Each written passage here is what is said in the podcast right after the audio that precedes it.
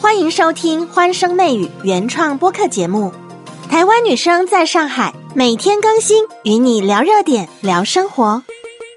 九五后、零零后兼职摆摊频频登上热搜，在各个城市的大街小巷、街头巷尾，越来越多的年轻人加入摆摊大军。摆烂不如摆摊，成了年轻人流行的口号。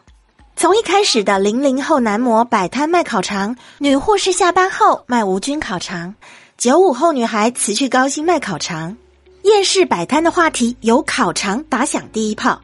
再来就是护士兼职摆地摊，两周赚一万五。还有呢，九五后的夜市夫妻算起收入笑了。从一开始每一两天出现一次，最近根本就是井喷式大爆发，根本就数不过来了。通过这些新闻，让我们感觉到赚钱的难度好像跟我自己完全不是同一个层次。人家好像随便摆个摊，顾客就抢着来送钱，一个晚上挣个好几千、大几万都不是问题。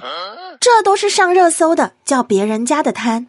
最近回家路上，我看到好几个卖淀粉肠的摊子都冷冷清清的，没有客人呐。新开不久的卖冰粉的摊子也挂上转让的告示。摆摊的年轻人，有人月赚好几万，也有人倒亏好几千。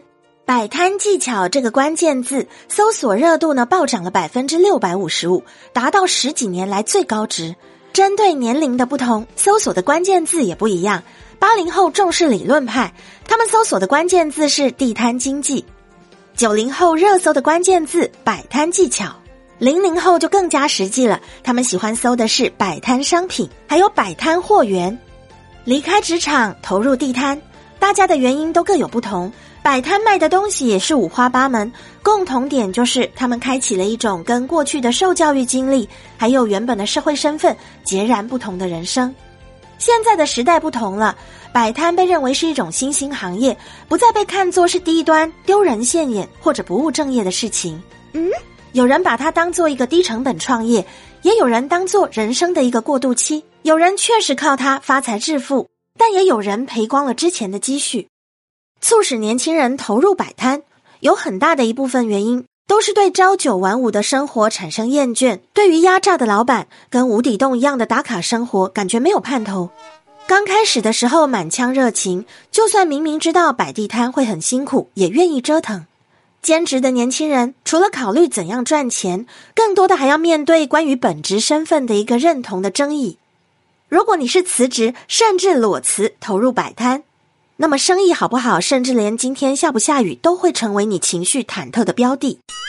摆摊的不稳定因素很多，像刚才说的下雨啊，天气太热太冷都没有生意，还有同行的恶意竞争。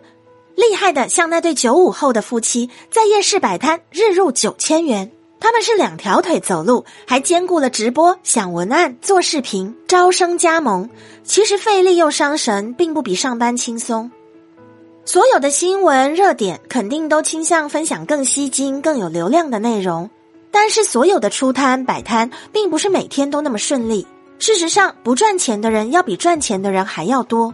没有赚到钱的要积极思考怎样转型，已经赚到钱的还是要思考怎么样在风口浪尖上能够不被冲掉。摆摊对你而言到底是一段生活小插曲，还是就此会改变你的人生？就看你对摆摊的态度。想的短的就把它当做一片头痛时疗伤的阿司匹林，想的长的呢就好比中药养生，它是需要点点日日月月去经营的。针对四季二十四节气，你还得去调配这个中药当中的分量，才能够贴合你的体质，从而适应当前的气候。摆摊到底是一时惨还是一时爽？这个真的说不一定。但是最终能够笑到最后的，肯定不是吃阿司匹林止痛的那个。在投入之后，能够不断的构思，把它当成一番事业来经营，才能够开采出自己的金矿。下一集节目里，我要跟你说一个王宇的故事。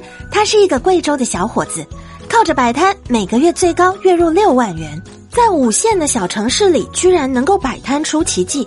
他是怎么做到的呢？我们一起来听他的故事。好消息，魅声的小耳朵们，粉丝福利来了！关注、订阅专辑《欢声媚语》，转发我的抽奖动态，就有机会获得一张喜马拉雅 VIP 季卡。活动截止时间三月二十八号晚上六点准时开奖，期待你来参加哦。